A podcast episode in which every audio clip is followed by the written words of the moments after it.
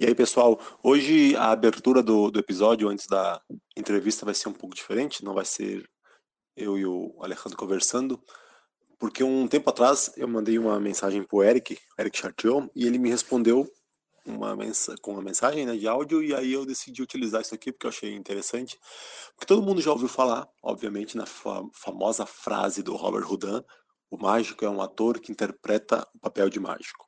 Isso geralmente é usado para falar da importância de atuar tal, e várias derivações daí. E imagino que vários dos que escutam aqui também já ouviram falar que não era isso que ele quis dizer. Não que ele seja contra, não que ele não acredite nisso, isso é outra discussão, mas, é, mas que quando ele escreveu isso não era isso que ele queria dizer, sobre a importância do mágico atuar e ser um ator, ter capacidades de atuação, né? E, e aí eu eu já tinha visto o que, que era, mais ou menos, que era a diferença, falar sobre que não é que o mágico não é um, um malabarista, né? Então não pode ter movimentos rápidos tal. E, e era isso que ele se referia. Mas aí eu, eu perguntei pro Eric para ele ver para mim lá se ele tinha o original, se ele já tinha lido o original para ver exatamente o que ele dizia, só para esclarecer mais ainda. Então ele me mandou esse áudio falando e analisando um pouco e lendo e traduzindo e falando o original em francês. E aí eu decidi usar isso, pedi autorização, ele me liberou para usar. E também tem uma coisa que ele não comenta ali, mas também vendo, pesquisando um pouco ao mesmo, no mesmo dia que eu conversava com o Eric, também tem um problema de tradução nessa frase, né, de que é, é o prestidigitador que está lá na palavra, né? Não é, então não é o mágico, é um, é um ator no papel de mágico, que usa duas vezes a palavra mágico, e aí isso é uma diferença muito importante, porque o prestidigitador então, que é aquele cara que faz a mágica, o que ele chama ali de mágica simulada, que é o que fazemos, vamos chamar de ilusionismo, é, é um ator fazendo o papel de ma magic, magicien. Não sei falar francês, claro, mas é isso.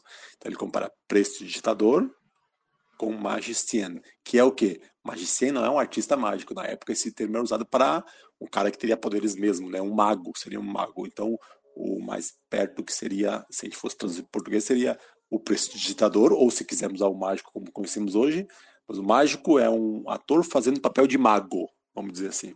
Seria isso. Isso ele não chegou a comentar no áudio dele, mas eu, eu achei importante falar aqui.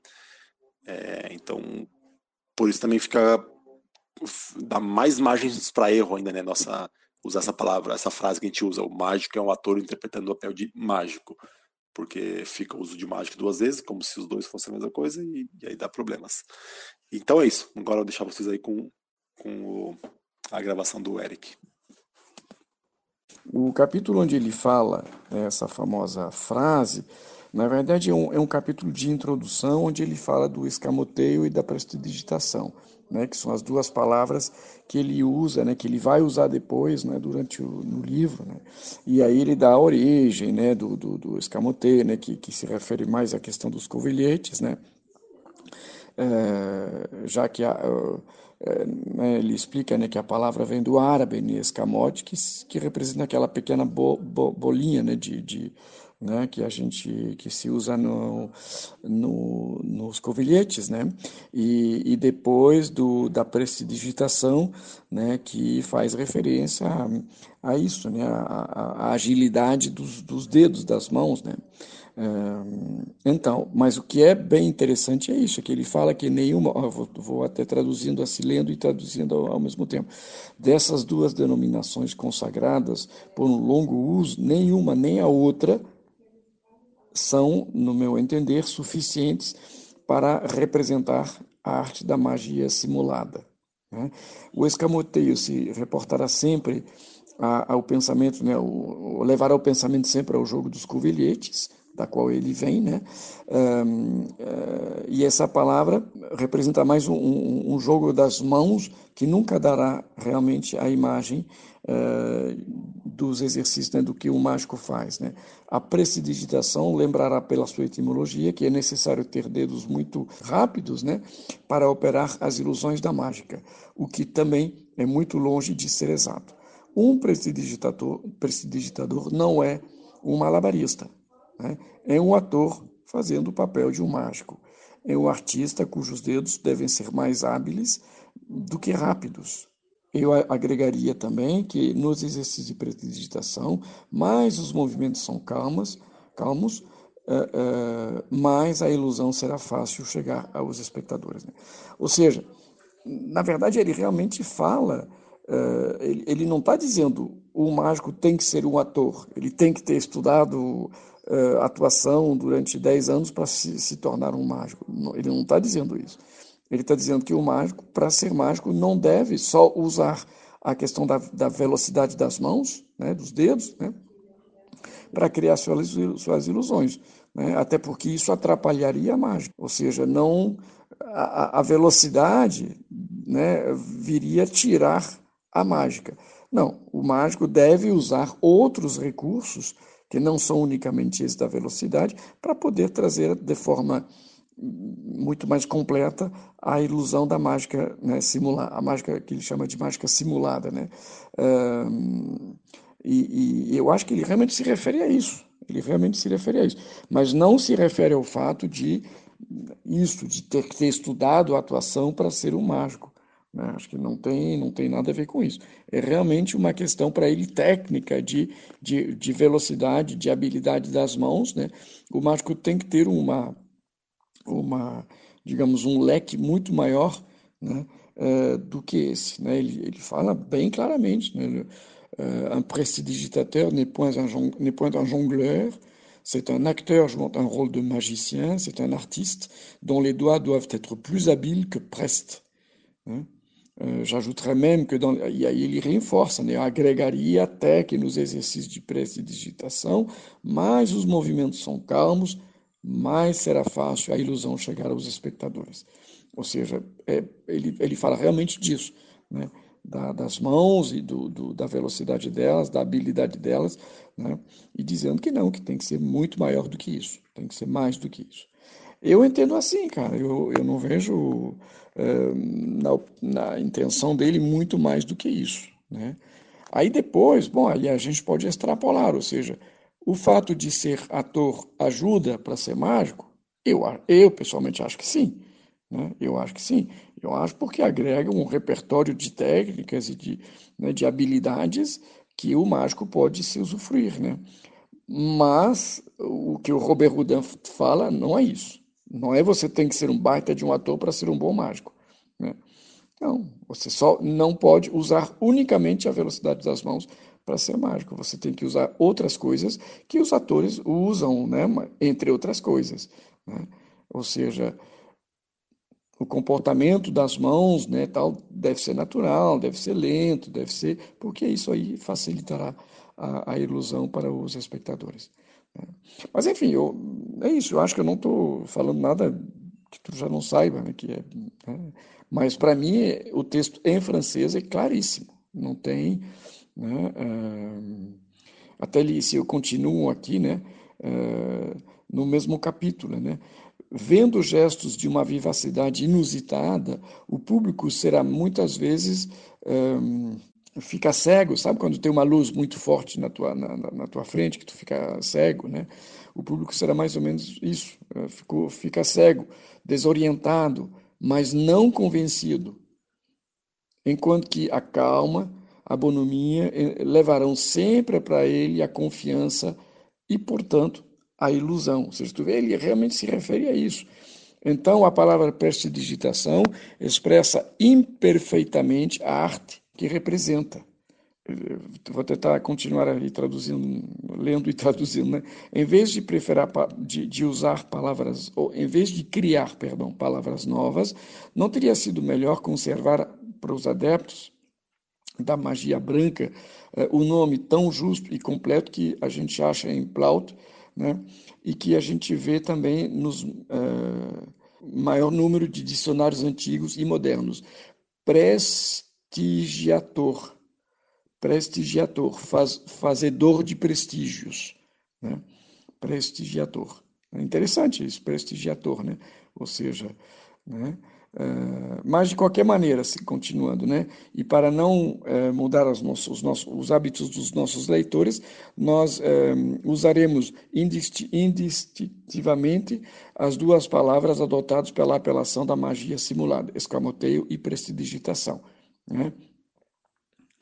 E é isso. Então, tu vê que realmente para ele é, é uma questão de, de, de, de, é, de palavras, né, de sentido das palavras, dizendo que é isso, que nem o escamoteio, nem a prestidigitação servem realmente para descrever perfeitamente o que o mágico faz. Né? Porque o mágico vai além disso. Ele não pode usar nenhum. Quer dizer, ele usa mas ele não pode dar essa, essa, essa impressão né, de usar unicamente a habilidade das mãos para realizar mágica, porque senão a mágica não existe mais. Né? Que é um princípio que a gente escutou um milhão de vezes depois. Né? Na verdade, ele, ele já tinha falado isso aí, né? já no, no, no século XIX. Né? Vamos, vamos então agora para a nossa entrevista desse, desse episódio. A entrevista é com um cara que, para mim, assim, é, eu vi ele pela primeira vez se apresentando antes de ser mágico, eu lembro até hoje. Eu estava em casa, lá no meu apartamento em Esteio, no Rio Grande do Sul, e olhando o Jô Soares e vi um cara muito louco, com cabelo lá, muito maluco, fazendo umas coisas que assim, eu lembro até hoje, que girava o braço 360 graus, fazia um cigarro levitar, até que finalmente no, eh, no, termina fazendo uma carta assinada aparecer dentro de uma garrafa de uísque. Eu fiquei pensando, que que é isso? Que loucura. Eu não fazia nada de mágica na época, nem estudava, eu nunca tinha. Eh, Para quem não, não me conhece, eu não comecei com, mágica quando era criança, comecei depois de adulto.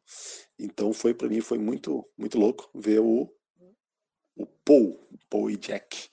Então é hoje nosso entrevista, é, é o nosso entrevistado de hoje. Eu, eu curto muito, curto o estilo dele, a sua criatividade, sua originalidade. Acho para mim que eu ia falar uns, acho até na entrevista eu falo que é um dos, mas eu acho que é o provavelmente o melhor mágico de close-up que temos no Brasil. Em isso dando todo o significado que isso tem. Em, pode ter gente que é melhor tecnicamente em um aspecto e outro, mas eu acho que um mágico, é, se tivesse alguém tivesse falado, ah, me manda um mágico aqui que é assim, eu vou ter uma apresentação, pessoas nunca viram mágica ao vivo, eu quero que elas saiam com uma super boa impressão da mágica, manda alguém aqui que sabe que não vai decepcionar. Mando ele de, mandaria ele de olhos fechados e não sei se mandaria algum outro aqui. Então, ele mandaria com segurança. Então é isso. Vamos lá, esse está nosso entrevistado de, de hoje, que é o Paul, só o Paul. Por motivos óbvios, não temos o Jack na entrevista. Valeu.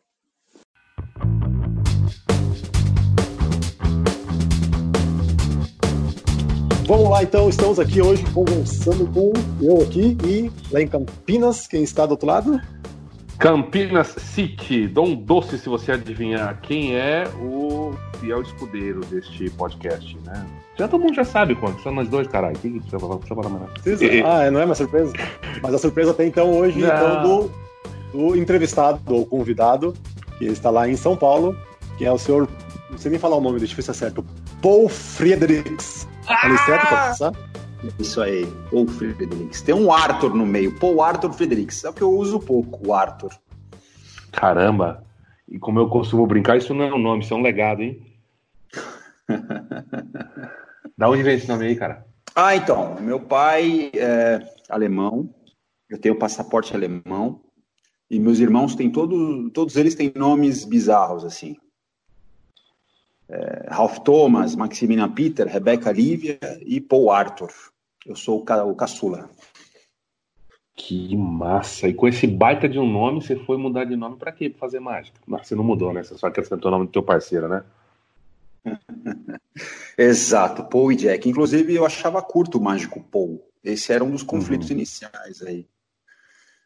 Lá no início, o mágico Paul, Paul, mas é, curto demais. Então eu queria, eu queria incrementar. Quanto tempo teve o Paul sem, sem Jack? Quanto tempo foi Paul antes de aparecer o Jack? 94 ao ano 2000. Foram seis anos. No mesmo ano 2000, poucos meses antes de eu ir no Jô Soares, eu, eu escolhi o nome Paul Jack. Eu fazia close-up nos bares e eu perguntava para as pessoas das mesas: qual que você acha que tem que ser o nome desse boneco? E aí eu fui colecionando sugestões, e aí de repente surgiu Paul e Jack. E eu gostei. Mas você tá ligado que rola um tipo um troço tipo Sandy Júnior, né, cara? é o ah, você viu o que o Paul Jack falou? Você viu o que o Paul assim, como é que você você se fala no plural? Como, como é que não rola uma esquizofrenia aí não? Conta um pouquinho, rola. deixa eu entender um pouquinho essa cabecinha aí, por favor. Rola, rola, cara. É, é. é algo que, que, que, que esse, esse, esse branding aí é bom e é ruim, e é, e é confuso, e é muito bom, é maravilhoso, não dá para saber. É um, ficou esquisito, ficou Paul e Jack. Hoje eu uso o ator como Jack. O boneco ele não participa tanto mais nos meus trabalhos, né? Só quando é só show. Quando é show ele ainda participa. Quando eu faço. Agora você acabou de matar minha próxima pergunta, que era a principal assim para mim. Como é você ter um parceiro que não fala, velho? Não enche o saco, não te refuta, obedece, faz tudo que você quer. Tudo que eu queria. Dá um pouquinho da palhinha de que, que maravilha que é essa vida. saquei, saquei a linguagem por trás disso aí. É. é. realmente, mas mesmo assim eu senti falta. Vocês, vocês dois, vocês sabem ó, o poder que é dois em cena. A triangulação entre a, com a plateia é incrível, é fantástico. No caso, eu faço isso com um ator, né? Eu senti a necessidade de ter alguém. Tá, deixa eu fazer o seguinte, só desculpa eu interromper, mas para a gente chegar no ator daqui a pouquinho, vamos voltar um pouco. Eu queria falar, perguntar do, do, do Jack, assim, porque tem a coisa é muito mais do que o que eu vou falar aqui, mas o primeiro passo, uma das, uma das grandes coisas que tu resolveu, resolveu com o Jack, e pelo visto ele já existia antes do nome, é a questão do, do case Segurança do carro. né? Porque eu, porque eu acho que é a coisa mais case, né? Case para fazer em close-up, que eu acho ah, qual a palavra que eu posso usar para não ser tão. É tosco mesmo. Eu acho meio tosco, né? O cara ir num close-up, em coquetel, com aquele case gigante, com uma foto, com o teu celular, que é que geralmente o pessoal faz. E, mas claro que isso é o lado bom de poder levar bastante material. Tu resolveu isso genialmente. Como eu disse, eu sei que tem muito mais. O, o te dá muito mais que isso, mas o Jack, desculpa. Mas primeiro tem essa questão de ter esse case móvel justificado, né? Mas de onde surgiu a ideia do Jack? Como começou esse negócio? Bom, o Alejandro já falou. É, inicialmente eu fazia show infantil e eu tinha uma Kombi. Kombi é o carro, era o carro mais roubado na ocasião, isso 94, 95, 96. E eu não tinha seguro do carro, era uma fortuna o seguro de uma Kombi. Eu tinha visto 18 anos, é, não tinha como pagar o seguro. Então eu colocava umas correntes no, no volante, no pedal, e eu decidi comprar um boneco para colocar como se fosse alguém dirigindo. Isso aquilo ali ficou. é maravilhoso.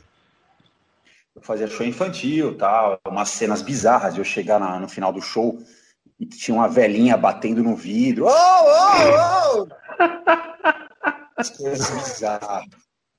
E, bom, esse, esse boneco eu parei de fazer show, show infantil, ele ficou largado na minha casa. Meu irmão, que é extremamente genial, o Ralph, que é cineasta, ele, eu fazia mágica com uma maletinha e eu rosqueava a maletinha num tripé e tinha uma mão, em vez da, em vez da alça da maletinha, era uma mão. Então eu chegava no, no, no, bar segurando uma mão, tal, já era uma coisa lúdica, legal, tinha uma mão. Já era loucão. É, loucão não, era tá, uma coisa meio mímica, meio, sei lá. E, e, meu irmão falou: Puta, tá esquisito essa mão aí. Na verdade, parece um pinto isso aí, né? Então, se você imaginar uma mesa rosqueada num tripé com uma mão no lugar da alça, fica um, fica um pênis, cara. E aí é, ele falou: Pô, põe, põe outra coisa, cara, nisso daí. Aí eu tive a ideia do, do Jack. Na verdade, o pênis vem por quê? Porque eu tinha a ideia de colocar duas pernas.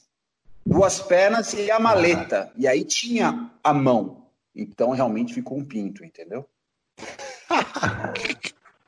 Das duas pernas eu parti para o Jack, o boneco, que ficou embaixo e depois foi para cima. Eu tirei a maleta, a maleta foi para as costas dele. E, e, e, aí foi multiplicando, né? Eu fui aproveitando, fui, fui colocando flashes nos olhos, bolinha de sabão que saía do peito dele, coração pulsando, flash, um pouco de tudo, disparador de carta na, na cabeça, e é do mesmo jeito que tu fazia bar.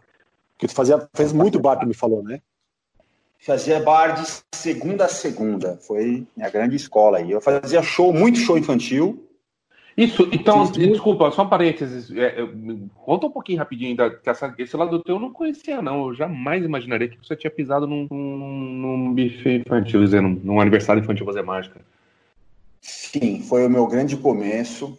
Eu comecei em 94. Eu Você aprendeu trabalhei... onde? Estudou onde? É, eu fazia alguns, algumas mágicas e eu traba... minha tia veio visitar a minha mãe na minha casa e ela era dona de um buffet infantil, a domicílio, chamado Mr. Festa. E eu fiz mágica para ela, porque minha mãe não estava.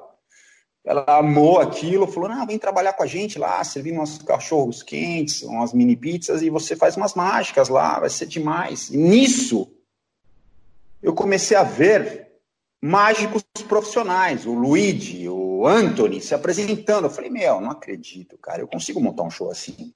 Então eu vi todos, foi uma grande escola. A primeira escola que eu tive foi ver os outros mágicos profissionais. De camarote, ah. servindo ali, no intervalo ninguém come, então eu ficava assistindo. Só que eu já fazia umas mágicas, né? Nisso eu comecei a montar um show e o grande lance é que esse tio, o marido dessa minha tia, que era o dono do buffet a domicílio, ele era um vendedor fantástico, um super empresário. Ele, ele foi o pioneiro no Brasil de montar uns videogames nas festas, chamada, chamava Game Festa. E, meu, e ele começou a dar de presente o mágico para quem contratava ou o Game Festa ou o Mr. Festa. Era um upselling ali, um presente, uma coisa a mais. Então comecei a fazer milhares de shows para criança. E até, até dois acontecimentos que foi que, que, aconteceu que eu, que eu parei de fazer show infantil. O primeiro foi que eu estava fazendo tanto sucesso que o pessoal do, do, do, da Associação dos Mágicos de São Paulo, o Almirante e tal, me desafiou lá numa reunião, falou, pô, semana que vem você vai vir aqui, você vai apresentar esse show para nós aí, meu belo. E eu falei, não. E, e, e, o outro acontecimento é que fundiu o motor da Kombi. Então. Essa Kombi. Mas você curtia, cara? Você era feliz? Era, era um lado de você show infantil? Acabou da vida? É. Show infantil não era o que eu queria. Aí, aí tem um terceiro item, que era uh, quando eu fui mandado embora do, do, do da associação, o Enio me adoptou, né? Ele e aí, pessoal, Juan aqui, falando aqui do futuro em relação à gravação, aqui enquanto eu edito essa entrevista, é que na hora da gravação passou batido esse negócio ali da, da expulsão né, dele da, da associação, não ficou claro por causa que não quis fazer o show e tal, e aí eu mandei agora uma, uma mensagem pedindo para ele falar um pouco, então tá aí o, o Paul na sequência explicando um pouco melhor isso. Ele subiu no palco, cara. Eu sentado lá no fundo, ele falou assim: Olha, tem um garoto aqui, sentado na associação, que se diz é, recém-chegado da França, diferente e divertido, que era a porra do meu anúncio na Veja. É, você poderia levantar a mão? Aí eu levantei a mão. Todo mundo olhou para mim, eu estava lá atrás. E falou: Pois então, já que você, o Almirante falou, já que você é o tal do diferente, divertido, você foi escalado para apresentar a sua, a sua, o seu show aqui para gente na próxima reunião. E se você não quiser, você não precisa mais voltar. Foi isso. E Nesse, ele terminou de falar, o Enio botou a mão na minha coxa, falou assim, entrou no meu ouvido, eu estava sentado do lado do Enio, velho. Ele falou assim, não, não, fica frio, fica frio, depois eu falo contigo. Porque a partir dali eu não ia mais ser mágico, cara. Ou talvez algo ia acontecer, né? Mas foi o Enio que foi responsável por ter pego essa peteca aí, né? Ele falou, vem aqui com a no grupo de Misdirection, com a gente, com o Caetano Miranda tal. Eles foram eles que eh, me ajudaram. E o Eino falava em todas as reuniões, absolutamente todas as reuniões. Falava, olha, galera, não é só show infantil, tem o close-up, tem, tem outras coisas aí. E aí, um belo dia, eu comecei a fazer close-up, porque fundiu o motor, eu, tudo isso aí aconteceu, né? No segundo que, eu, que fundiu o motor, no dia seguinte eu nunca mais fiz show infantil, assim, oficial, né? Eu vendi todo o meu equipamento.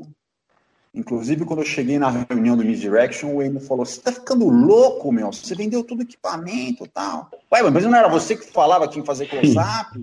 E é isso. Eu comecei a fazer um monte de close-up, respondendo a pergunta do Juan. Eu fazia de segunda a segunda, todas as noites foi um dos momentos que eu mais faturei na minha vida, cara. Porque. É isso que eu ia perguntar. Era contratado pelos bares? Era gorjeta? O que, que era? É, não, nunca rolou gorjeta. O Brasil não tem essa tradição. Eu sempre fui pelos bares. 90% com cachê, 150 reais, 200 reais por hora na, na época, isso no ano de 98, 99. E eu, eu fazia duas, três horas por noite, dois lugares, segunda a segunda, foi, foi, foi fera. Tanto é que eu, com, com essa escola, com esse, com esse ritmo, acabou causando buchicho e foi onde eu fui parar no jogo, né? Aí passei para outra etapa. Mas tu chegava na cara dura lá, os caras nunca tinham ouvido falar disso, ver mágico ao vivo. Mágico, tá um mágico fazendo bar. Tu chegava a convencer os caras todos. Que... O primeiro bar que eu consegui foi o Beverly Hills, que você ganhou o prêmio aí, Juan, de, de stand-up, né, com mágica. Eu, eu cheguei lá e era um, o dono era um Mike, era um americano. E aí já está respondida a sua pergunta. O cara falou: não, isso aí funciona. Isso funciona, pode contratar. Foi, a, foi eu, eu escutei ele falar isso. E aí eu estava contratado, comecei a fazer duas vezes por semana. Dali eu já conheci, comecei a fazer no Vale Sport Bar, ali na Juscelino Kubitschek. Também um gerente top, o cara tinha visão. E aí foi indo, foi indo, foi indo. E à noite, os caras se conhecem na noite de São Paulo. É uma é que nem os mágicos. É o mesmo, mesmo clã, só que é o clã da, dos caras da noite, entendeu? Os ah. bares, as balas. É galera se conhece. Então eram, eram vários sócios, pode ver, na, uma balada tem sete, oito sócios, e aí os caras são amigos. Então um falava, não, não, eu quero você no meu restaurante, não, eu quero você na minha pizzaria. E aí pulverizou, bum! Fazia a mágica direto. Isso à noite. Durante o dia, eu trabalhava com o excelentíssimo Célio Amino. Então eu fazia a mágica 24 horas, amigos. Segunda a segunda. Fazia o que com o Célio? Que louco. O Célio fazia evento corporativo, feiras, convenções, eventos. À noite eu fazia bares e restaurantes. E quando tinha evento à noite, eu não ia no bar, porque pagava mais. E deixa eu falar aqui, tu, tu, eh, eu quero falar depois da parte do assunto da questão da criatividade, das tuas apresentações, mas vamos falar aí do, do João, né? Porque acho que foi, né, um divisor de águas, confirma para mim se foi ou não, mas antes disso, tu primeiro fala pra gente que tu, tu negou no João uma vez, né? A primeira vez. Falou Sim. isso, né? A história do jogo começou na, em 99. Em 98, o David Blaine estourou no mundo com o, o, o programa dele, né, o Street Magic, que foi um divisor de águas, esse sim, na mágica mundial, né? Tá, isso vai ser escrito para sempre. Ele tirou o foco da, da do, do super-herói, mágico no palco, e botou o foco na reação da galera. E migração mundial, todos os programas queriam ele, inclusive o Jô Soares. O Jô estava no SBT e ele queria o David Blaine no programa dele. Ele colocou alguns trechos, ficou louco. A produção ficou louca, eles queriam de qualquer jeito o David Blaine, em 99.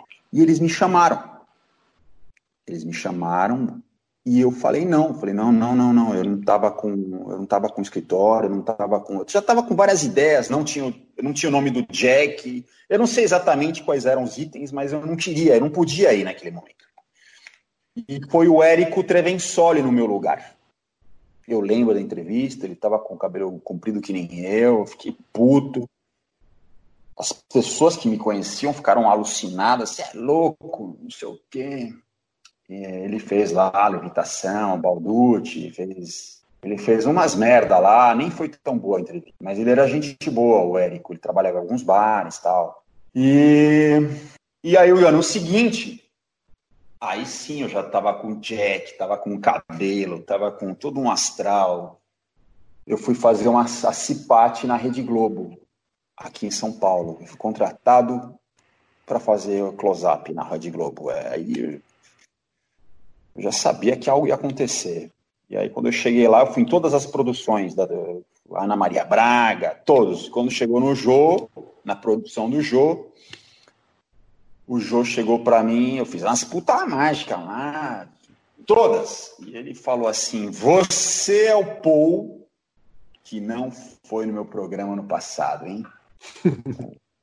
ele falou essa frase. E aí eu continuei fazendo mágica e eu escutei de fundo assim, ele conversando com o diretor, com, com, a galera da produção. Ah, vamos gravar uma sétima entrevista, vai ao ar na sexta-feira, não sei o que, tira isso daqui que eu não gostei. Eles já estavam mudando, eles já estavam mudando a, Naquele mesmo dia que eu fiz a Cipate, à tarde eu filmei a sétima entrevista no programa.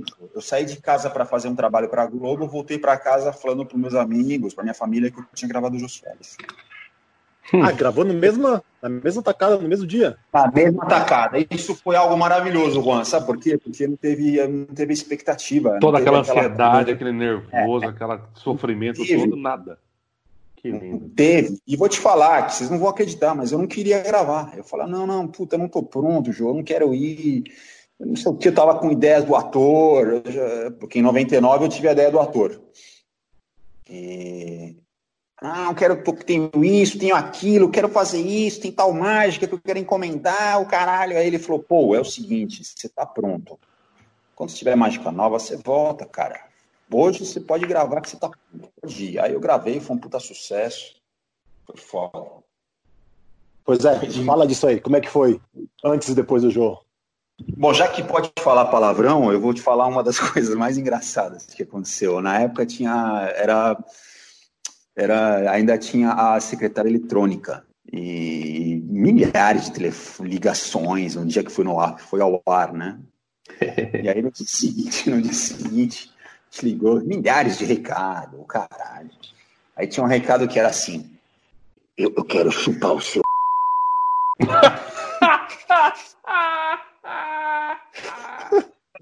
coisas mais que loucas. Fantástico, velho. Fantástico. A gente ria durante semanas. A gente não, não queria apagar a porra da mensagem, porque era algo completamente fora do eixo, cara. Todo mundo falava assim. Aí o final era assim: eu estou falando com o Jack.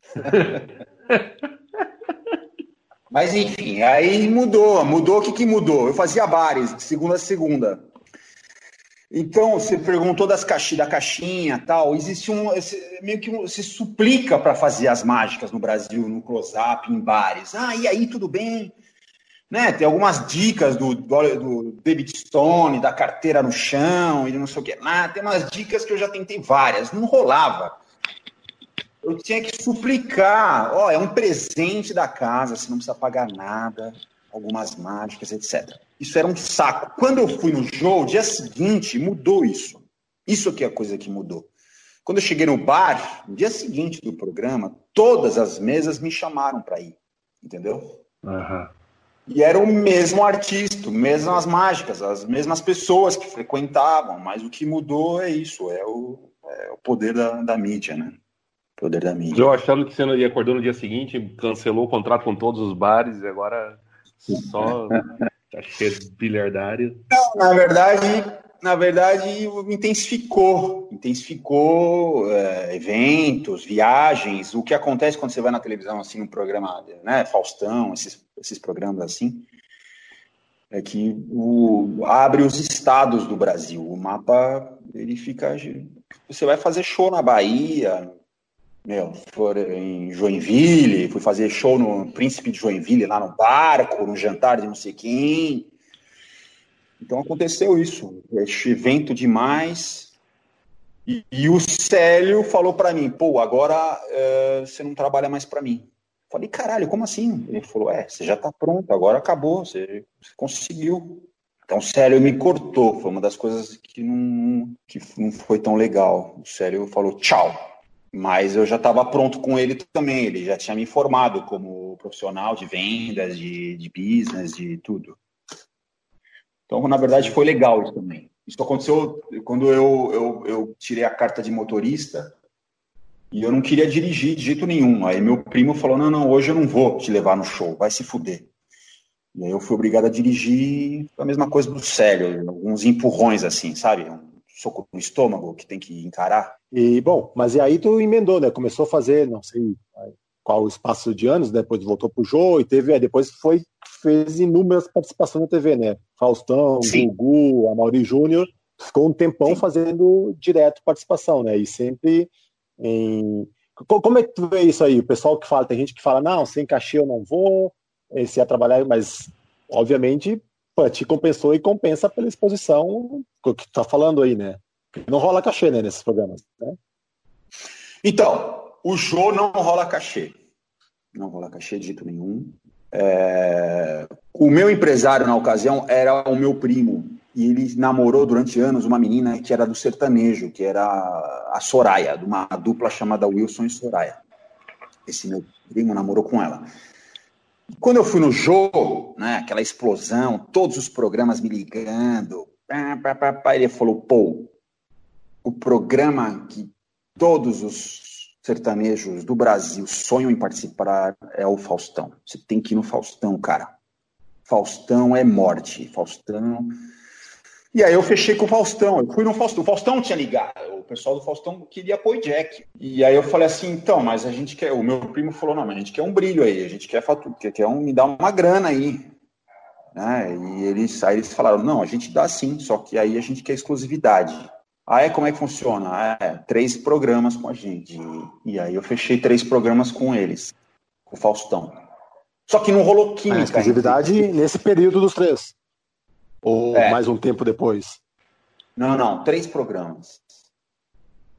Três programas e. Por que que acontece? Na época, eu, eu, essa história de cobrar o Faustão veio de onde? De que alguns mágicos lá de fora vinham para o Faustão e rolava cachê. Uhum. Tinham na época uns festivais de mágica internacional, Rudy Kobe, Kevin James, todos foram no Faustão. E, o Daba todos... também recebeu para ir para o Faustão. E quando era brasileiro, não rolava cachê, é. cara. É, é, essa é a vida, velho, até hoje. Mas aí eu falei, não, eu quero um cachê. Aí eu já estava com essa mentalidade, né? Isso certamente vinha, veio do Misdirection, um, né, alguns papos que eu tive com a galera. E esse foi meu posicionamento com relação à televisão. Eu cobrei logo no início esses três programas. Uh, só que eu não tive química com o Faustão. Eu tive, não rolou química. Ah, era um cara. Quem tem, né, velho? Pois é, eu. Eu, falava. Eu, uma história que eu amo, que eu gosto muito, uma história do, do, do, Bianco, que faz aniversário no mesmo dia que eu, 26 de setembro, meu ídolo, eu adoro ele.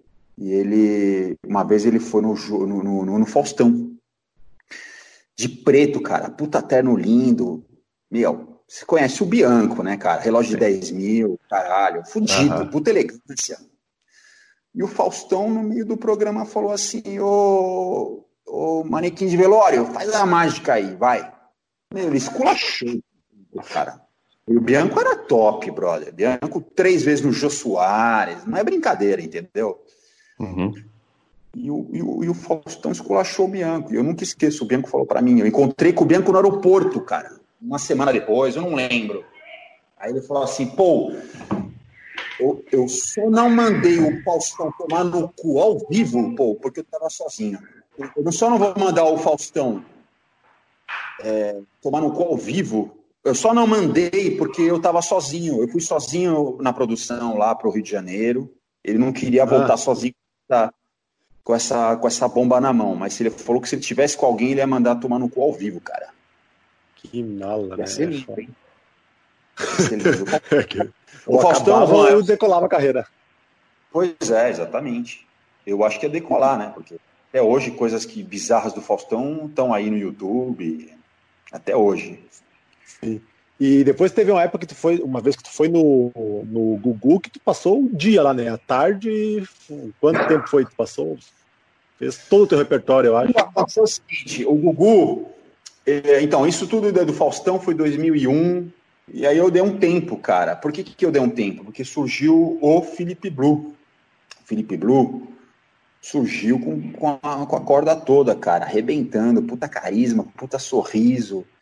Meu, e, e, e, é concorrência, né, cara? E eu, para mim, né, numa ocasião que era Poi Jack, e tinha o Felipe Blue, e ele tava arrebentando, e eu dei uma parada, eu tirei um pouco o pé do acelerador. E eu fiquei bolando a minha volta na televisão, que seria o programa do jogo, em 2003. Uhum.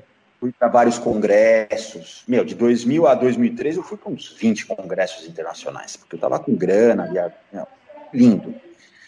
Então trouxe um monte de ideias, novidades. E aí quando eu fui pro jogo, quando eu fui jogo na segunda vez, foi um desastre aí. Segunda vez foi um desastre a apresentação. Não rolou químico, o Jô tava com dor nas costas. o diretor não foi com a minha cara tal. E, e bom, e a, tudo que eu tinha levado para o programa, ninguém tinha visto, porque não foi no ar na terceira entrevista, numa quarta-feira. Ninguém viu o que eu tinha, eu tinha preparado. Então eu guardei aquilo. E quando eu fui no Flasoma de 2003, na Argentina. Quatro, quatro que eu estava lá. 2004? Isso, que você viu lá. Foi 2004? Foi. Tá. Bom, foi março, fevereiro de 2004, alguma coisa assim. E eu. Isso. E na Argentina foi incrível. Teve Tommy Wonder, Juan Tamariz, só, só monstro. É, quando eu voltei em São Paulo, eu tava a galera do, do Gugu me chamando para ir lá. E aí sim eu fui no Google e foi sucesso, porque eu levei todo esse trabalho, toda essa pesquisa, eu levei lá pro programa. Então os caras piraram, né? Ficaram loucos, ficaram loucos, cara. E aí foram três programas também. Eu fechei com cachê três programas, mesmo esquema do Faustão. Só o primeiro que não rolou cachê, porque eles falaram simples assim: pô, se rolar Ibope, você continua. Se não rolar Ibope, a gente te corta. Então, no primeiro programa é assim: se você rolar no segundo, a gente te paga. Fechou? Fechou. E aí é isso. E qual a tua opinião sobre isso? Sobre é, estar à mercê de alguma circunstância, sujeito, que é até algo meio.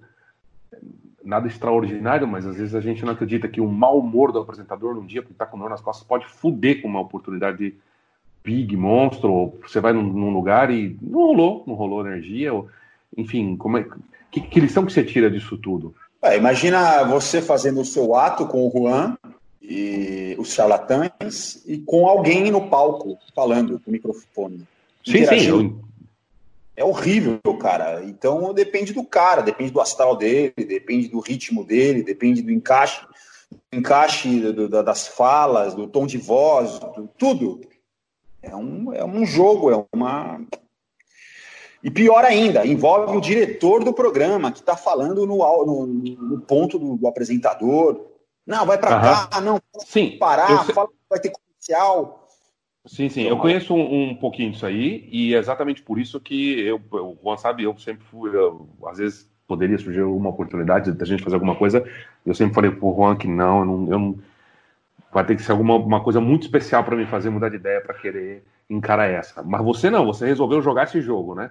Você foi lá, pegou, acertou umas, errou outras e tal.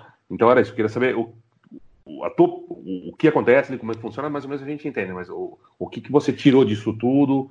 É, toparia, continua jogando? Você topa entrar nessas circunstâncias de novo, não? Por exemplo? Então, com a minha escola, eu chamo minha escola do close-up, e o close-up, como o Tomo, Tomo Lica falou a última vez que, quando estava ainda vivo aqui em Barueri, ele falou que o Jazz Magic é, é um ele não gosta de fazer as mesmas sequências, as mesmas rotinas.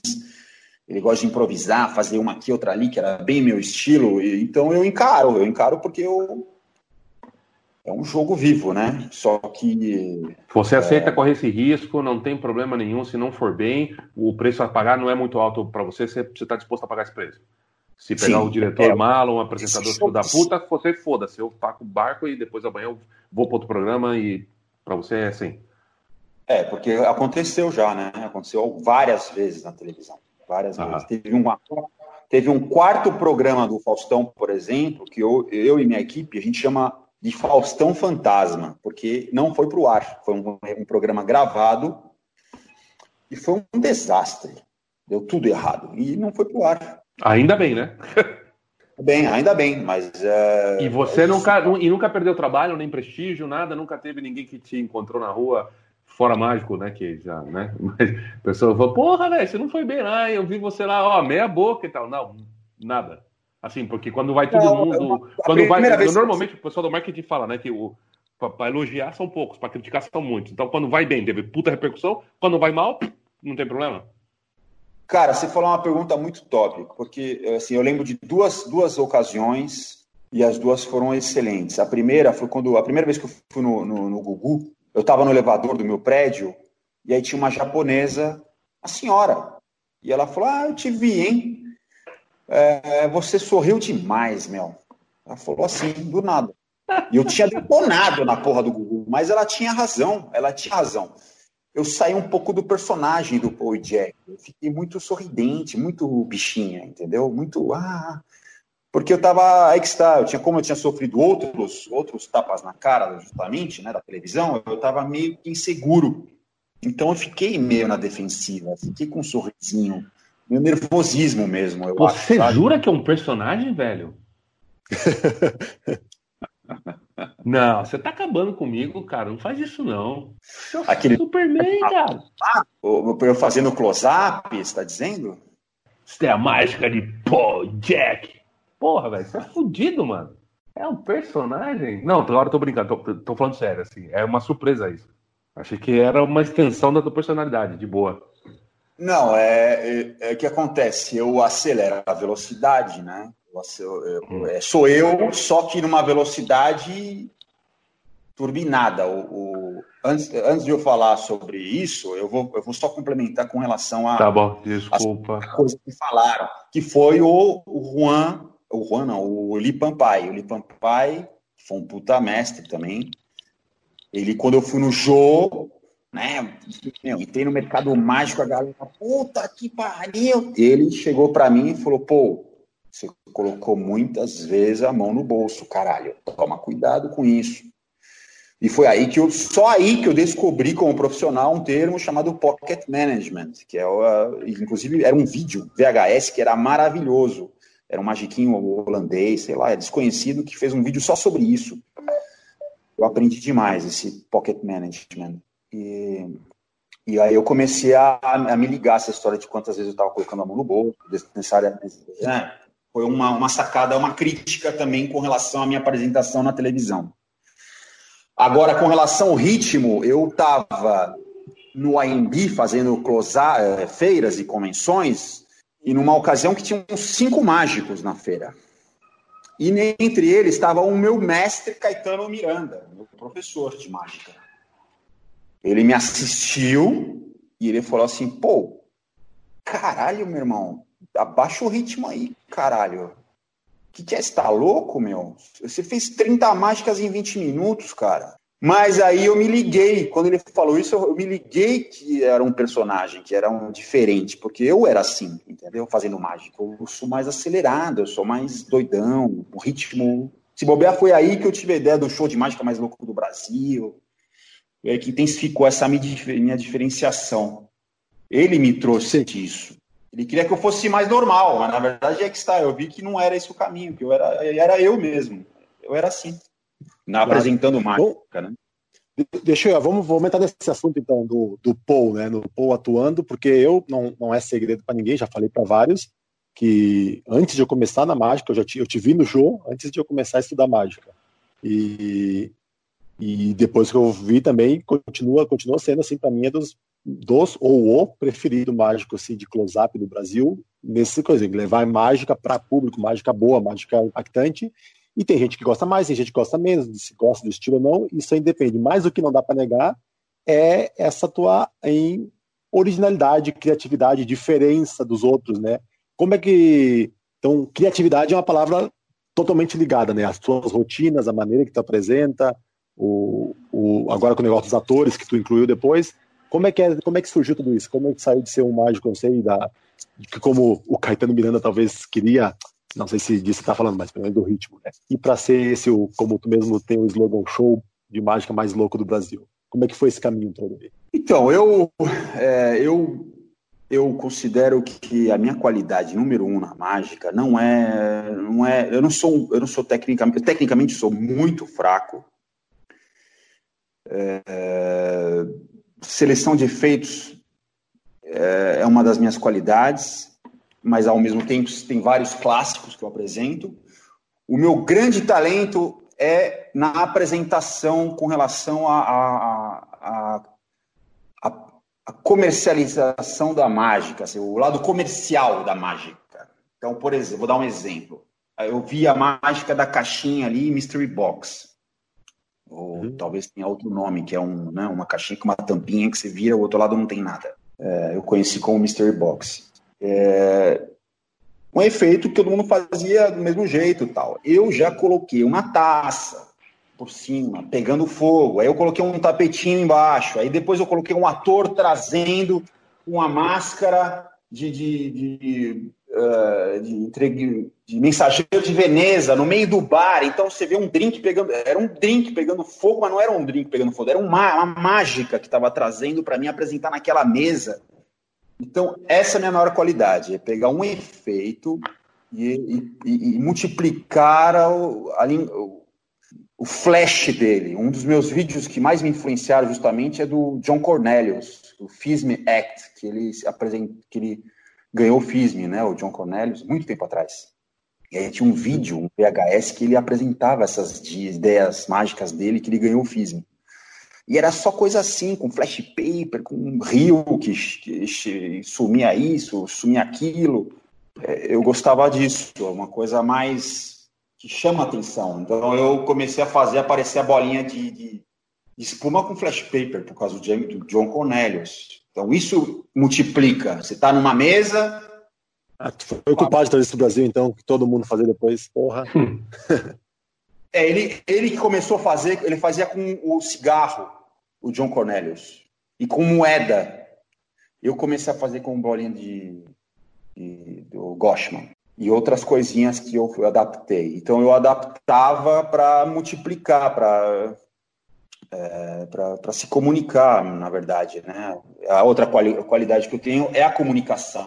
Então, então, é a mágica que eu consigo ampliar o lado comercial dela e a comunicação. Então, os dois têm tudo a ver com fazer sucesso e, num e evento. Lance, sim, e o lance dos atores, dos personagens diferentes, dos atores, da, como é que começou isso aí? Por quê? Que se inspirou? Não sei se tem mais alguém que faz, não lembro tem Tudo com, tem tudo a ver com essa qualidade que eu te falei, de ampliar, ampliar a comunicação, a visualização do, do, do artista ali no evento ou em qualquer lugar. Eu, eu fiz um, em 99, eu fui fazer um close-up, eu fui contratado pela Cigarros Camel para fazer um evento chamado Caravana Camel. Era um mágico, quatro atores vestidos de bobo da corte duas mulheres baleiro, duas gostosas, e um caricaturista. E essa galera chegava nos bares de São Paulo, representando a Camel, eu fazia levitar o cigarro, tal, as meninas distribuíam, e aí e a gente viajou o Brasil inteiro com essa, com essa caravana. Num desses atores, num desses momentos, que iam circulando os atores, tal, mudando, eu continuava como mágico. As meninas mudavam também, eles não levavam as mesmas meninas de São Paulo para Curitiba, eles contratavam as meninas de Curitiba, e contratavam os atores de Curitiba. Só o mágico que ia. Uma dessas mudanças dos atores surgiu um cara chamado Jefferson Santos. E o Jefferson Santos, eu estava fazendo mágica numa mesa, isso antes de ir no Jô Soares, tá? É, e na outra mesa surgiu um buchicho, era a galera e o moleque, sem fazer mágica, sem fazer nada, estava chamando mais atenção que eu, como ator, como bobo da corte. Ele era um coringa e tinha tudo a ver com mágica. Eu falei, eu vi aquilo, eu falei, não, calma aí, deixa eu ver. Eu fui assistir o cara, o que ele estava fazendo? e ele tinha a mesma velocidade, a mesma loucura que eu. E, então, na van, isso foi um evento em Campinas uma balada em Campinas. E na van, voltando para São Paulo, eu fiquei conversando com ele e, e enrolou uma química. Eu falei, meu, quero trabalhar contigo, eu quero te chamar para trabalhar comigo. E, e, foi aí que começou a ideia do ator. Começou com o Bobo da Corte, era o primeiro personagem, e aí a gente foi acrescentando outro, e acrescentando outro, e acrescentando outro, e, e, tudo com as mágicas que eu apresentava. Então, eu tinha uma mágica, roubava o relógio. Puta, como é que a gente pode fazer aparecer esse relógio? O que, que o ator pode trazer? Ah, não, vamos pôr um, um carteiro. Não, carteiro não, não dá para usar o uniforme do, do, do, carteiro. Vamos do correio, vamos, vamos pôr um paraquedista. Puta, genial. Aí tinha um paraquedista que surgia com uma bomba, dentro da bomba estava o relógio. Tudo isso para ampliar a comunicação, a mágica, entendeu? Para ficar uma coisa mais flash, mais louca. Então, as influências, lógico, é Sylvester the Jester, é o John Cornelius que eu falei, é, meu, Kevin James, toda essa, o Rudy Kobe, toda essa influência dos caras malucos, caras que e não tá, para linha ligado, Só que ligado essa influência, Oi. É, tu, tu, me falou uma vez, eu acho que eu já vi tu falando publicamente em algum lugar, mas eu sei que comigo tu me falou já do, de um livro, um livro específico em chamado Código Cultural, Código da. Como é que é? é. Código Cultural. Código Cultural, é, exatamente. E, e que isso teve alguma influência na, nas escolhas específicas que tu fez nas, na, nas tuas apresentações, né? Fala aí um pouquinho pra gente Não, disso aí, o que, que foi. Verdade, Juan, na verdade, assim, é, tudo isso aconteceu é, influências de, de, de, da minha, minha, infância, tal, essas ideias dos personagens. Aconteceu esse acaso com o Jack da Kombi, e aí meu irmão, e babá, né? Foi acrescentando, acrescentando o lance do ator que eu encontrei com o Jeff. E só depois de um tempo que eu li esse livro chamado Código Cultural, que é um livro que eu recomendo, o Dr. Clotaire Rappel, é um francês. Esse livro não é, não foi dessa época que eu li, foi logo depois, muito depois. Só que foi um livro que me trouxe a teoria por trás de tudo isso, dos personagens e é, dos personagens principalmente. O que, que esse, esse, esse médico ele fala? Ele fala que ele é contratado por grandes corporações do mundo inteiro para analisar um determinado código cultural de um país. Então, vamos supor que é, o McDonald's quer entrar no mercado marroquino. Então, ele estuda toda a cultura do Marrocos, de Casablanca, tal, das grandes cidades lá do Marrocos, para poder fazer as propagandas corretas. Ele faz toda uma, toda uma análise do código cultural do Marrocos para entrar uma grande empresa, Nike, todas. E nesse livro ele não fala do Brasil, mas aí eu Lógico a gente pensa no Brasil, né? Então eu comecei a analisar qual seria o código cultural do Brasil em relação a tudo. E se vocês analisarem com relação a, a show business no Brasil, muita coisa está inserida com o Jô Soares, justamente, os seus personagens, ao Chico Anísio, aos Trapalhões. Isso está inserido no código cultural da televisão brasileira, do, do show, do show business. Não é verdade, não? Vocês não acham? Sim. Sim. Hum, hum, acho que sim. Não sei. Faz parte. Não é, não é essência, mas faz parte, claro. Sim. Faz parte. Faz parte. Sim, sim. Aí, é que a gente acho que a gente está mudando muito rapidamente, né? Exato. Não, isso com certeza, vai mudando. É, um exemplo, por exemplo, que ele, um exemplo que ele dá dos Estados Unidos os Estados Unidos, o Código Cultural dos Estados Unidos, no modo geral, é, ele fala que é just do it, simplesmente faça. Esse é o Código Cultural geralzão dos Estados Unidos. Eu, eu, eu, o código que eu acho do Brasil geralzão é uma frase do, do ex-presidente da França, Charles de Gaulle, que falava, que disse que o Brasil não é um país sério. Então eu peguei isso como Código Cultural do Brasil. O Brasil não é um país sério. Esse é o nosso. É, o Brasil é assim e acabou. Não vai mudar. É utopia querer deixar o Brasil sério. É impossível. Está no código cultural dele. É, e assim cada país tem o seu códigozão cultural, né? É, desculpa, sem, sem polemizar ou querer entrar em outras coisas, mas você consegue só dar uma palhinha para mim então do que é o Brasil?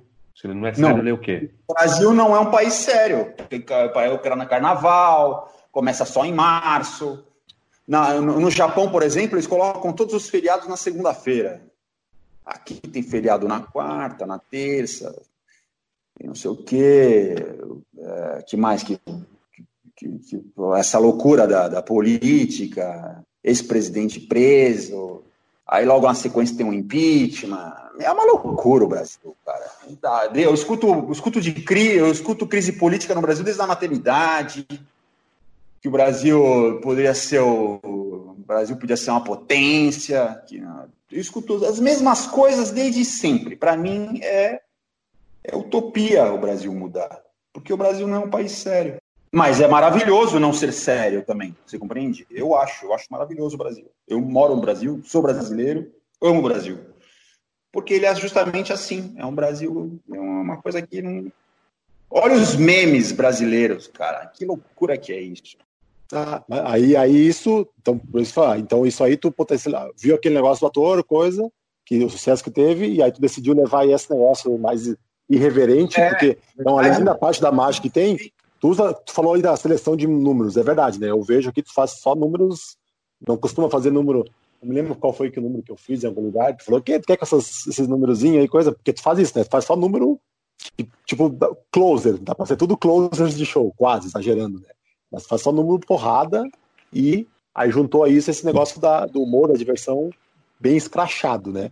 Então é. Escrachado. Esse negócio do sério. Exemplo, o ator que trabalha comigo, ele faz personagens femininos, que é uma coisa bem cultural do Brasil. Eu acho o travesti, na França, por exemplo, até hoje, você pode falar, chega lá na França, em Paris, fala assim, ah, eu sou brasileiro.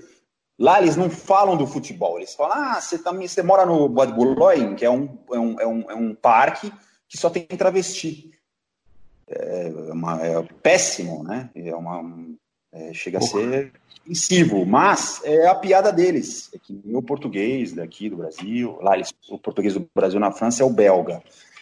Eles taxaram o brasileiro como travesti.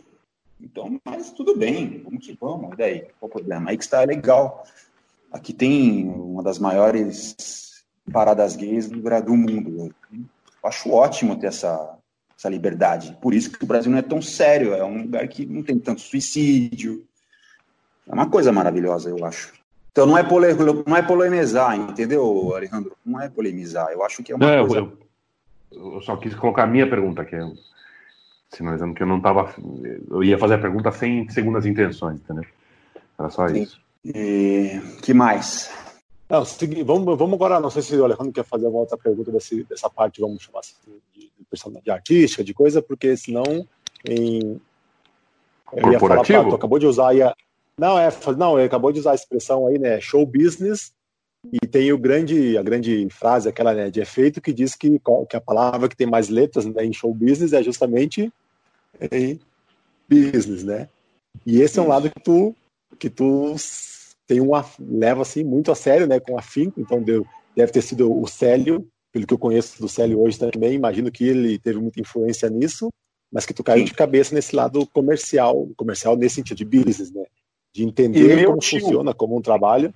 E o teu o tio, meu tio lá no show infantil. Eu cheguei a fazer uh, 260 shows infantis em um ano, graças a meu tio. Ele vendia todos. E dava de presente, vendia por qualquer valor. Aprendi muito com ele. Depois eu tive outro professor que foi o Célio, que é um monstro. É, é mestre Yoda. O cara é gênio. E depois eu aprendi com outros empresários que eu contratei. Cada um eu fui pegando uma sacada ou outra. Porque tu me falou uma vez, né, que o pessoal até talvez que não tenha muito, como tu não tem uma, tu não tem muita muito contato com a comunidade mágica, dá para dizer, né? Tem, o pessoal vai em associações, em congresso daqui, tu é meio afastado da galera daqui. Então, então uma coisa que talvez o pessoal não saiba é isso que tu falou, que tu já foi em mais de 20 festivais naquela época, que tu foi em vários FISME, que, FISMES, que tu consome, né? Tu estuda um monte. Então, só que uma vez tu me disse que tu passou, não sei, 10 pode ser genérico, mas uma, uma época da tua vida consumindo, consumindo mágica, aprendendo a ser um bom mágico, e depois teve um tempo ou de 10 em 10 anos, né? De focado no, no lado de business, né? E Sim. fala um pouco como é que é essa questão, como o que que tu foi estudar, por que que tu foi estudar, como que tu percebeu né, que precisava estudar isso, porque é óbvio, né? Mas só que muitos não percebem isso a tempo. E, e como é que foi? O que, que tu tirou? O que, que tu foi aprendendo? É, esse meu lado competitivo, eu, eu como morei nove anos na Europa, na Europa eles têm uma tradição muito forte com jogo, jogo de tabuleiro, uma tradição muito forte. E meu irmão mais velho, formado em matemática, ele era viciado nesses jogos. Ele tem nove anos a mais que eu. E eu jogava com ele, eu queria ganhar dele. Eu que ele, meu, ele que me trouxe esse lado competitivo, essa, esse desejo ardente de ganhar, de ganhar mais, de, de, de multiplicar. De, uh, eu sempre pesquisei business, sempre. Então, como eu tive esses professores, o Célio, meu, Célio, cara, é, meu, é incrível. E ele eu aprendi demais. E, e, eu já fui logo pesquisando o Joe Bauer, uma galera do, do, do show business, da, da, mágica, né? Que, que partia para o marketing, para as vendas. Eu pesquisava isso. David, uma galera que fazia uns cursos para mágicos mesmo. Consumi isso muito. O único livro que eu nunca vi era um que chamava, custava 100 dólares, que é o Millionaire Magician. Uhum, você sim. me falou uma vez que eu não tinha aí, nem sei se era tão bom. Sempre fiquei curioso. É, você chegou a ler esse daí, um, o Mágico Milionário? Vi, mas era. É, vi, mas depois. Eu vi depois de anos também, né? Quando saiu, rolou PDFs, coisa aí, não sei se era coisas. É que é coisas muito de americanas, né? Muito, tinha umas coisas que eram muito focadas, mas era também muito desses David D que tinha e meio, meio mais do mesmo, né? Era mais propaganda do que conteúdo. Não, mas tem coisa que funciona, cara. Tem coisa que era bem legal, umas dicas bem legais. O grande lance aí que eu sempre me posicionei como tendo, uh, de como eu comecei com meu tio me vendendo, eu já tive essa, essa visão de que alguém tinha que me vender. Então, na sequência, eu fui para o Célio. O Célio me vendia. Ele que negociava alguns bares, inclusive. Eu lembro de ele estar tá indo comigo no Nacombe para negociar, indo comigo no Gitana, que era uma balada top da época. Ele que negociou com o cara. Então, depois eu, eu trabalhava com meu primo, meu primo era meu empresário, depois eu contratei um cara, um advogado, não sei o que. Eu fui, sempre tive alguém me vendendo. E eu sempre me preocupava com o show. Só que nessa eu fui aprendendo, porque eu tinha o convívio no escritório, aí fui na televisão, então o business multiplicou, fui obrigado a entrar nesse universo do business e, e se tornou uma paixão, cara. Aí se transformou, eh, se tornou parte de mim, eu, se tornou parte de mim. Agora é uma coisa normal para mim, é uma visão empreendedora de ter um funcionário, de ter um vendedor ali, de ter que cobrar o cara, de ter porcentagem, não sei o quê, tudo isso eu tive que aprender. É, não, queria ver que. Não, só queria ver que falasse um pouco disso, né? O que que, que, que os mágicos que a gente tem a aprender com isso faltam. E, já que tu. Já que estamos no assunto, não sei nem se posso falar, mas vou falar porque eu tenho informações aí privilegiadas que tu tá preparando, preparou, né? Tá para sair, talvez até tenha esteja saindo junto quando sair isso aqui, não sei o que vai sair antes. É, é um curso disso, né? Um curso para mágicos, mas desse lado, é, falando todo desse, desse teu estudo, desse know-how que tu pegou Legal. desse lado de business, né? O que, que tu vai falar? Resumindo, a pergunta é a seguinte: vende aí o curso. Vamos ver é. se é bom mesmo em vender. Que, por que, que o mágico deveria comprar esse curso? O que, que tem para aprender? Bom, o curso eu queria entrar esse ano, eu pichei aqui na minha parede uh, né, o, o, meus objetivos. E um deles era curso digital, isso em janeiro e também o, uma, um curso presencial. Já era meu objetivo, já estava na minha cabeça. É, e aí surgiu essa, essa, essa paradeira aí geral, né? A primeira ideia que eu tive foi gravar um curso para mágicos. Por quê? Porque completei 25 anos de carreira e, e toda essa história, toda essa história eu queria contar, a história dos 25 anos, o que, que eu fiz durante 25 anos, quais foram os meus posicionamentos, como eu comecei, como é que eu fiz tanto show infantil, por quê, por que, que eu fiz close-up, o que, que eu fazia para vender close-up nos bares, nos eventos, como é que foram as táticas que eu aprendi com o Célio, tudo isso, justamente, é, eu passei, eu gravei, eu gravei em 25 aulas, como são 25 anos de carreira, 25 aulas de business para mágico. Uma parceria com o Henri Sardu, que é o presidente do Circuito Brasileiro de Ilusionismo, lá no Rio de Janeiro. E ele que está tá comigo nessa. É uma, um grande amigo aí, está se tornando um grande parceiro. E eu gravei do meu jeito, do jeito Paul e Jack de fazer um curso, algo diferente, algo, uma maneira bem visceral, uma linguagem. Olha, olha a esquizofrenia entrando aí, e Jack. Uhum. É, bem não, a linguagem e Jack de comunicação, e eu revelei absurdamente todos os meus segredos de business. São mais de quatro horas de conteúdo, 25 aulas de no mínimo 10 minutos cada, e, e eu passo por todas as facetas, tudo que eu aprendi, até chegar nas palestras que é o que eu estou vivenciando agora, e lógico que eu não, algumas coisas eu não estou atuais, eu não estou revelando, mas muitas que eu aprendi na minha carreira eu estou aplicando nas palestras. E só para, já que você falou de, de, de vamos ver se eu sou um bom vendedor, é, vende aí, até agora ninguém comprou. Vamos lá. O que que, que, o que ano passado, 2009, 2019, que foi, estava em, foi um ano de crise, foi o meu terceiro maior faturamento da minha carreira por causa de todas essas dicas que eu estou aplicando nas palestras. Então, a coisa está funcionando e todas essas dicas, as principais, eu, tô, eu ensino nesse curso de quatro horas aí, que vai se chamar 25 anos de faturamento explosivo com Paul Jack. então, é, o curso está completamente louco, todas as minhas pichações, eu pichando a parede, falando, uma comunicação visceral e, e, e autêntica, do jeito que eu sempre fui, direta, sem muita, muita nhenhenhen, eu falo mesmo, conto todas as vertentes, todas as facetas do close-up, do show de salão, de evento corporativo, evento show infantil, dicas que eu aprendi que não deram certo, que é aí que entra o negócio do, do livro do Código Cultural, viu, Alejandro? Hum. É, que tem coisas, que dicas justamente que o cara faz lá nos Estados Unidos para business que não funcionam no Brasil, por causa uhum. do Código Isso quem me falou também foi o meu, meu cunhado, ele é piloto da Emirates. O cara ganha 40 mil dólares por mês, o cara é crânio. E aí eu falei para ele, pô, isso há uns anos atrás, né? Eu sou casado com a minha esposa há 19 anos. Eu falei, puta, eu li o pai rico, pai pobre e tal. Ele falou, pô, calma, toma cuidado, que não é tudo aquilo lá que funciona no Brasil, cara. Isso foi a minha primeira visão do código cultural, que é algo que eu prezo bastante. Então, muitas dicas que eu aprendi desses livros de business, eu experimentei várias. Muitas não funcionaram e outras funcionaram muito bem. E essas são as que eu ensino no curso. Okay. Sacadas fantásticas. Para mágicos. Para mágico, isso, eu vou voltar para mágico. Beleza. É, e bom, e tá para sair isso, né? E a gente está aqui em uma hora, aqui, fechando uma hora, vamos quase finalizando. Tu quer. Tem uma coisa aí, Alejandro, que tu quer perguntar? Que faltou falar? Não, acho que não. Ele não falou nada dessa, dessa é, do momento atual, né? Da, das, das palestras corporativas. Se quiser dar uma palhinha de alguma coisa. É, como é que foi essa Sim. transição aí? Fala por que, que saiu do show para ir para palestra e, tá. e por que que um palestrante, por que que um mágico pode pode dar palestra? Alguém teria que escutar uma palestra de um mágico?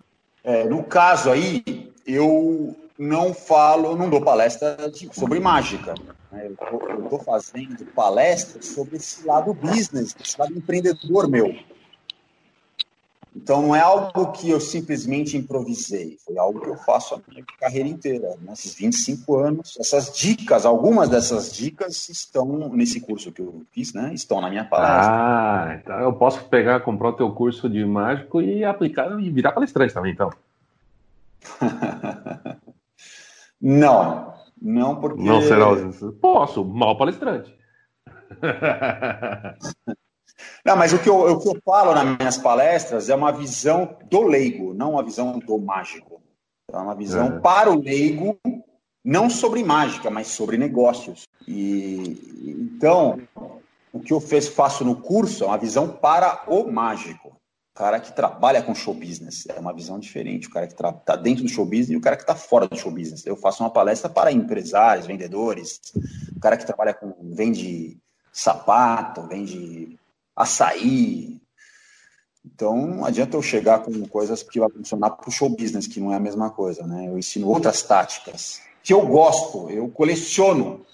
Eu me considero um colecionador de segredos, como mágico e como business também, como um profissional empreendedor. Então, aí o que acontece com relação à mágica? Eu fazia mágica, eu, minha carreira estava em decadência, eu fui para o Flazoma, no Chile, com uma missão de, de, de voltar com algo refrescante, e através de conversas com o Fernando Ventura, com o Bianco, com o Juan Araújo, com amigos, eu, eu percebi, eu tive o clique que a próxima etapa era a palestra. Por quê? Agora é algo polêmico, que eu acho que o, o Alejandro vai desligar agora e não vai deixar isso no ar. Mas, Muito enfim, obrigado, pessoal. Fica tranquilo. Quem Mas é uma opinião minha, que eu já, por exemplo, falei para o Henri Sardu e ele achou uma bosta. Então eu quero saber a opinião de vocês. Eu acho que você, bom, eu vou ser limado, mas foda-se, eu vou falar. Eu acho que para mim a palestra é o cara se impressionar com o que eu faço e se impressionar com o que eu falo. Então, para o meu ponto de vista, é um nível acima da mágica é um, é um nível acima da mágica. Eu bati no teto com a mágica, cheguei no máximo. Acima disso era a palestra, porque chegou a hora de o cara se impressionar com o que eu falo. Caiu, olha, caiu a internet, caiu minha luz aqui. Oh, essa foi. Viu? Então, eu já falei tudo que eu tinha para falar, pô, perdeu. Universo, Alejandro. O universo, olha que loucura, acabou a luz aqui. O universo falou que eu estava errado. Ele mandou apagar a luz aqui. Todos os monstros da mágica me insultaram agora. Prazer, universo. Agora é uma defensiva. É uma defensiva minha, que é o seguinte: é a minha desculpa de poder aceitar o meu destino. O que, que é? Meus pais são professores. Meu pai foi um puta professor famoso no Brasil. E a minha missão, o meu DNA é esse, além da mágica, é, é, é, é ensinar as pessoas. Sim, sim, eu acho que o que você falou é... faz sentido para você. Que você vai. É um mantra teu e você deve. Se chamar, você deve repeti-lo todas as vezes que você quiser, porque ele. É, é, você está se referindo a você, então pra, é a tua verdade, ótimo. Você, você, você atingiu o máximo na mágica, você atingiu o teu máximo na mágica. Exato. Eu não concordo com isso, mas se você crê nisso, tudo bem que o teu mágico, o teu máximo na mágica pode não ser nem o começo de outras carreiras, né? É, então, na, na, tua lógica, dentro do teu universo, isso, se isso faz sentido, eu entendo de fora que isso pode fazer sentido para você, mas não uma máxima que possa se espalhar para qualquer outro. Se você coloca a mão no ombro do, do, do, do, ombro do Juan, por exemplo, vou olhar nos olhos dele e falar, Juan, a palestra está acima da mágica. Aí já, já não vou concordar, porque eu acho que é, é para outra pessoa, né? É, enfim, acho que para você faz isso faz sentido, mas só para você, ou, ou talvez para mais alguns. Não é uma máxima, não é uma verdade, não é um, um não, conceito. É, verdade, é uma verdade. Mas para mim virou um conceito, né? Acabou isso, virando. exatamente. Coisa tua, de acordo com a tua vida, com a tua história, com as tuas possibilidades, tudo que você fez, tudo que você conquistou, o caminho que você trilhou e o caminho que você quer trilhar, né? Aí você analisou as coisas e fez essa escolha. E, então tá. É Maravilha. Bom, então, eu vou fazer as, as perguntas, aqueles, tipo, finalzinho de entrevista mesmo, aquelas perguntas rapidinhas, beleza? Ótimo, vamos embora. Vamos lá, teu grande erro. O meu grande erro, não ter, ter largado o estudo com, com 16 anos para viver só de mágica. Meu pai morreu e eu larguei os estudos. Eu considero o meu maior erro. Isso eu me tornei, me tornei um, um leitor voraz, etc mas eu não me formei, não, não fiz uma faculdade que pudesse me ajudar, pudesse dar uma estrutura uh, melhor, de linha de raciocínio, entende? Porque o estudo nos traz raciocínio, né? Lógico. Entendi. E ao contrário, agora, a tua grande conquista ou grande realização? Minha grande realização, eu vou ser, eu vou ser contraditório, foi ter focado 100% na mágica. Isso é ótimo. É, eu entrei no núcleo da mágica. Eu fiz mágica 24 horas, como eu disse para vocês, de 98 a 99 a 2000 eu fazia mágica todos os dias. Então isso isso eu fui descobrir através do, do monstro, né? eu acho que um dos mais, nomes mais fortes na história da mágica, que é o Fred Caps, multiganhador do FISM. Ele, ele dizia que quando o mágico, quando o seu hobby é o mesmo que a sua profissão, é, meu, as, a mágica acontece. E, e, era o que aconteceu comigo. O meu hobby era mágica e a minha profissão era mágica. Então eu é 24 horas no, supermercado fazia mágica, eu, o tempo todo trabalhando. E foi aí que eu fui parar no Jô Soares. Eu acho que é o grande foi o meu grande triunfo aí. Sim. Focar 100% na mágica. O é, que, que mais te incomoda, o que mais te irrita na mágica? na cena mágica, na comunidade, na mágica? O que mais me irrita é, é o texto. O texto, li, vícios de linguagem, é, quando o cara não tem um texto escrito, por exemplo, a, a rotina de cordas do Alejandro é maravilhosa, porque tem um, tem um texto, tem um roteiro, tem um. Não é uma coisa jogada, não é um vícios de linguagem. Oi? Agradecido. Não tem, é uma coisa é, escrita. Tem um, tem um texto escrito. É visível para mim eu que sou mágico profissional, quando o cara abre a boca e ele tá falando tá falando tá, tá, tá, não, não é planejado. E quando o cara é planejado faz a diferença. Isso me incomoda muito na mágica quando o cara fala só e todos os mestres aí tem tudo tudo tudo é, é, é orquestrado né? Juan Tamariz, os caras fazem gráfico do gráfico da mágica. Meu os caras fazem eles entram na alma da mágica. É impressionante é algo inacreditável. Inclusive o texto né e que e ao contrário também o que que mais te fascina na mágica? O que que te fascina na mágica? O que mais me fascina na mágica? A mágica Uh, a mágica, o que me fascina é que ela é, é um dom, é um dom não, é um, é um, é um, é um presente que o universo trouxe para o ser humano de conquistar novos amigos, com, é um multi, meu, é um, todo mundo deveria fazer mágica.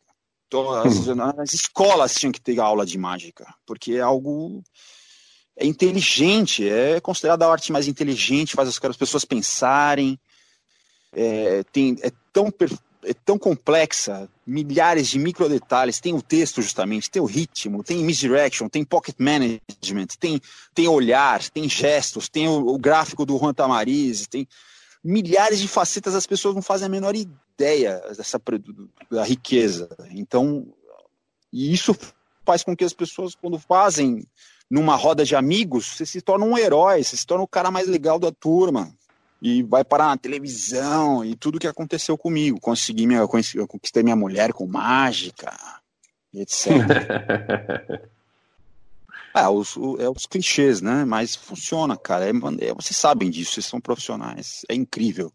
E, bom, para finalizar então mesmo, em, fala, não sei, uma mensagem aí para quem está nos ouvindo, que são mágicos, mágicos brasileiros, conhecimento, o que tu fala para os nossos colegas eu tive, eu tive uma cicatriz, o filme Scarface, que é o Alpatino, que tem uma cicatriz no rosto, né? Eu tive uma cicatriz com relação à comunidade mágica, que foi o que aconteceu com a associação muito tempo atrás, isso lá em 94, 95.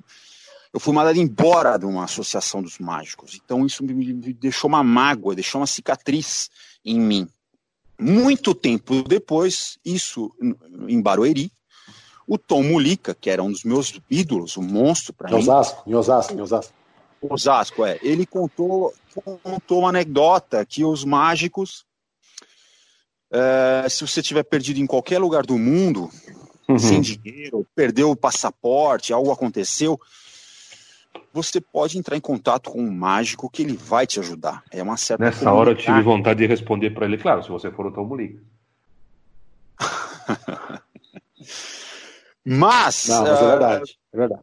Eu senti, não, não. É. eu senti um, eu senti uma algo, entendeu? Na verdade, ele contou isso do, do tinha um outro mágico Thompson.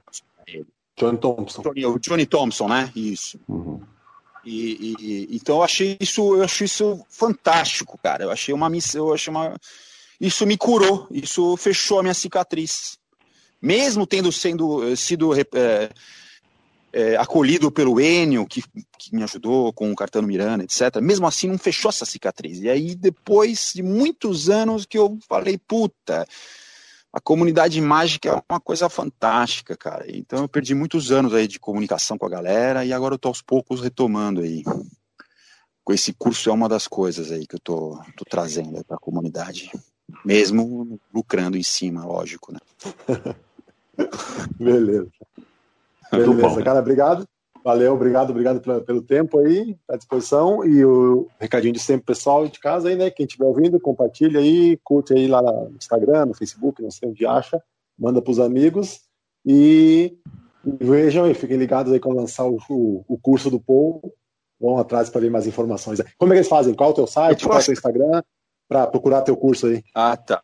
Ah, legal. É, o, o, o bom, a galera, o, o Henrique vai, vai, vai divulgar isso daí mágicos. Eu, meu Instagram é palestras Poijack. Meu site é, eu tenho vários, poijack.com, palestraspoijack.com.br. E mais o recadíssimo final agora, que é, que é, que é do, do Marquês de Sade, que aconteceu na minha vida, vocês já sabem, é o replay, hein? Quero chupar seu. Genial. Falou, cara. Falou, obrigado, galera. obrigado. Um Valeu. Abração, tchau. tchau. tchau.